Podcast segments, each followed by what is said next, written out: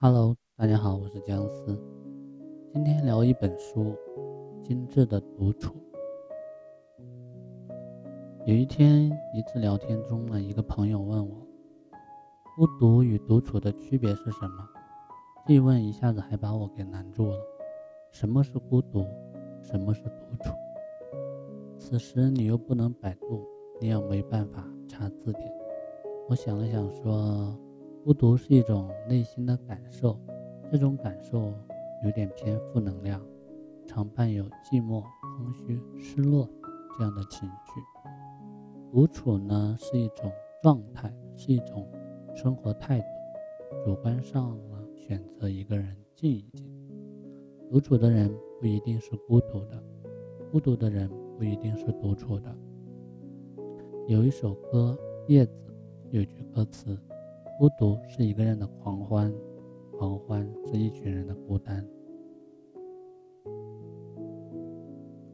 独处也许并不孤单，一群人也许也会孤独。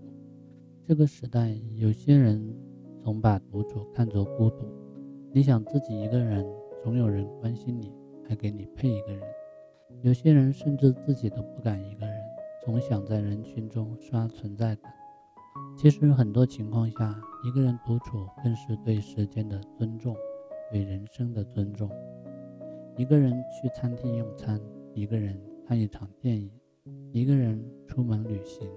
独处不是逃避这个世界，而是以另一种方式参与其中。每一天都如同一生，世间一切尽在身边。一个普通成年人的清醒时间中。有三分之一是在独处。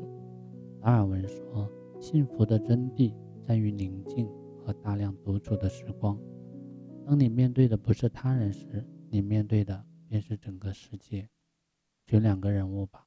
第一个人物是前前前美国总统克林顿。比尔·克林顿说呢，在他当总统的期间，每天都要安排几小时独处，进行思考、反省、计划。或者什么也不做，他说：“我经常会小睡一会儿，这样呢，就是为了换取更多独处的时间。”第二个人物呢是奥黛丽·赫本。如果用一句话来形容赫本，那就是男人心中的完美女神，女人眼里的时尚先锋。他说过：“我当然不曾试图摘月，我要月亮奔我而来。”这是她的美丽和魅力。她的美可以让全世界群贤举志，但是她依然喜欢独处，她是精致独处的典范。一九五三年，她这样告诉《生活》杂志的记者：“如果从周六晚上到周一早上，我都能独自待在我的公寓里，我会非常开心。那是我给自己充电的方式。独处。”在一段免受他人影响的时间中，我们可以去探索或发现自己。有些哲学家和科学家一生中的大部分时间都是在独处中度过的，包括笛卡尔、尼采，还有获得诺贝尔奖的遗传学家芭芭拉·麦克林托克。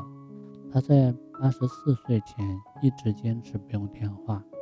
人生中代办清单是无穷无尽的。